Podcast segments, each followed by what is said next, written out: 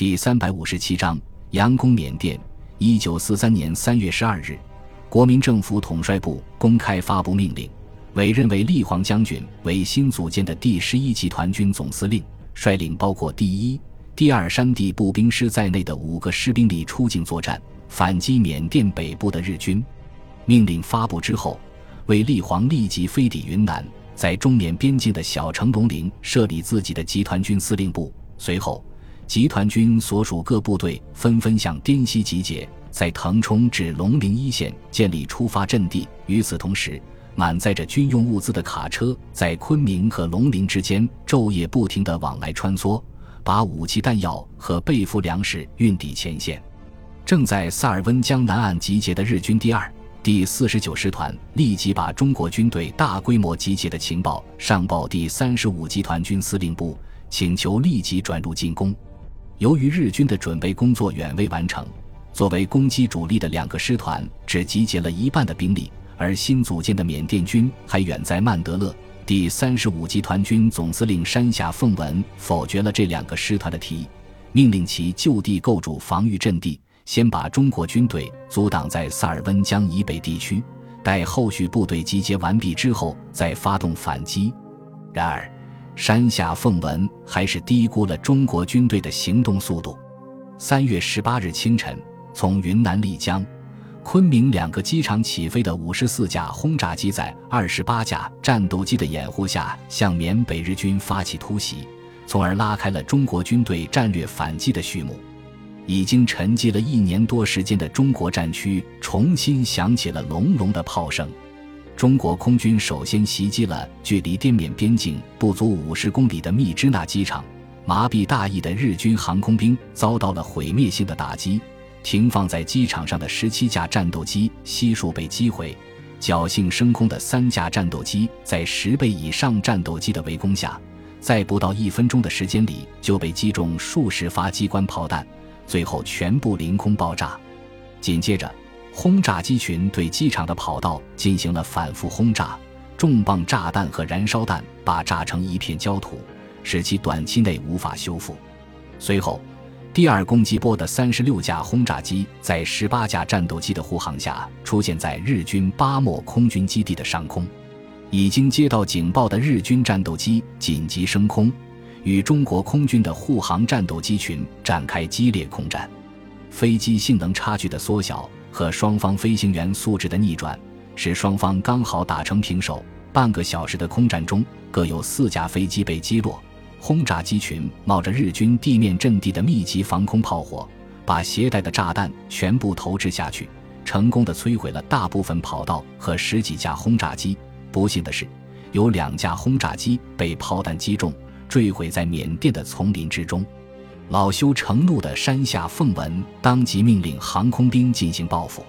在接下来的十几天时间里，双方战斗机群在滇缅边境的丛林上空展开激烈空战，几乎每天都有飞机坠毁，以至于在晴朗的日子，飞行员在空中都可以看到在阳光下反射着光芒的飞机残骸。空战的激烈程度可见一斑。经过二十多天的殊死搏斗，中国空军损失了总共损失了十七架轰炸机和二十八架战斗机，日军航空兵损失了十二架轰炸机和十六架战斗机。尽管日军在空战中占了上风，但是加上在中国空军突袭中损失的飞机的话，损失远远超过中国空军。四月十日。驻扎在印度的美军第十航空队一次性出动了七十八架轰炸机和四十六架护航战斗机，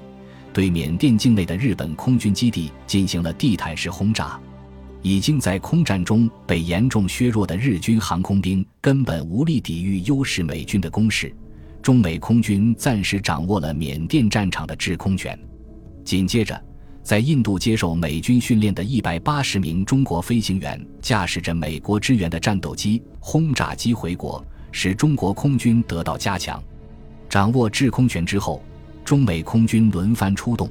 猛烈空袭曼德勒和萨尔温江日军集结地，彻底摧毁了滇缅公路和曼德勒至密支那、曼德勒至腊戍的铁路。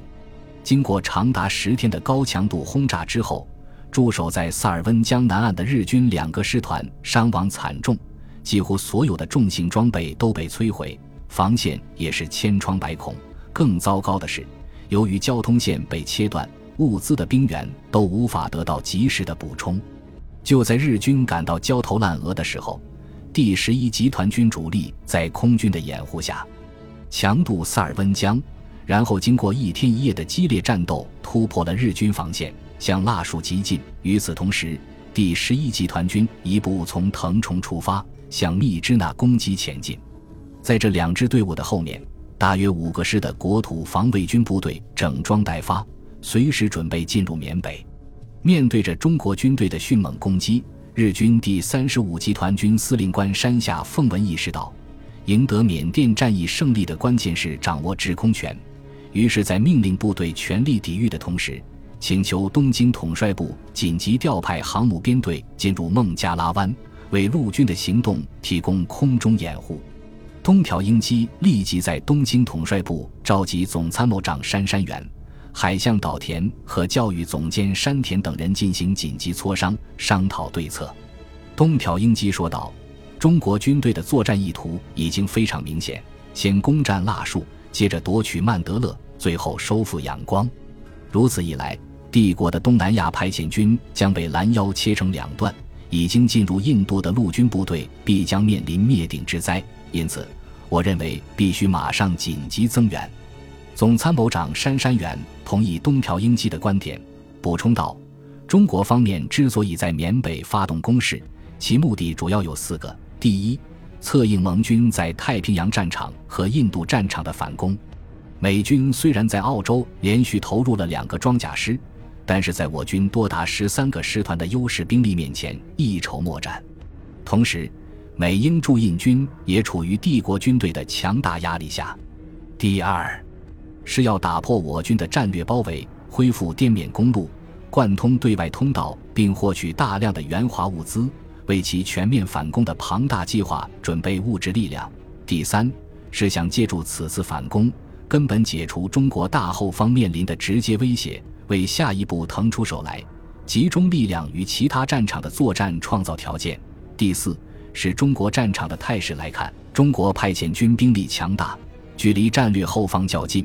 容易得到关东军和本土部队的及时支援。如果中国军队在西南战场的侧背威胁未解除之前，贸然把反攻矛头指向关内战场，失败的风险极大。而西南战场位于亚洲大陆战场的最西端。距离我军战略后方十分遥远，战略机动力量难于投入，物资补给等也十分困难。而且该战场我军的兵力也相对有限，还要分别应对印度、缅北、滇西几个方向，因此中国军队在该战场反攻的胜算把握较大。海相岛田迟疑着问道：“中国军队的第十一集团军是新组建的集团军，并不是战斗力最强的军队。”如果中国真的有收复缅甸全境计划的话，应该派出其最强的军队才对呀。另外，第十一集团军只有五六个步兵师的兵力，怎么能满足要求呢？针对岛田的疑问，东条英机回答道：“中国军队反攻缅甸，一方面是基于其自身的需要，但是最主要的原因应该是在美国的强大压力下做出的决定。为了保证自身的安全。”中国政府是不可能把自己的最精锐部队派出去的，因此，中国军队的反攻行动可以视为一次有限度的攻势。如果进展顺利的话，有可能投入更多的兵力；不过，一旦遭到重大的损失的话，肯定会停滞不前的。岛田被东条英机精辟的分析说服了，急忙问道：“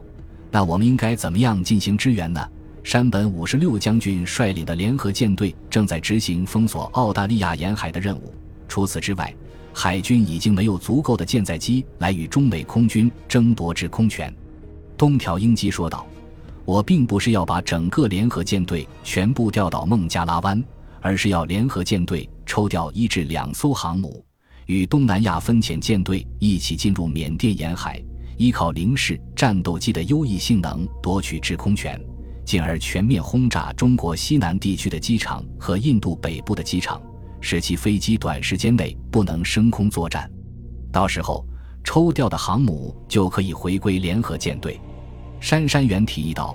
中国军队距离其后方基地非常近，增援的速度快，所以在夺取制空权的同时，也要增调陆军部队。我建议把准备投放到澳洲大陆的两个师团全部转运缅甸，以增强反击的力量。”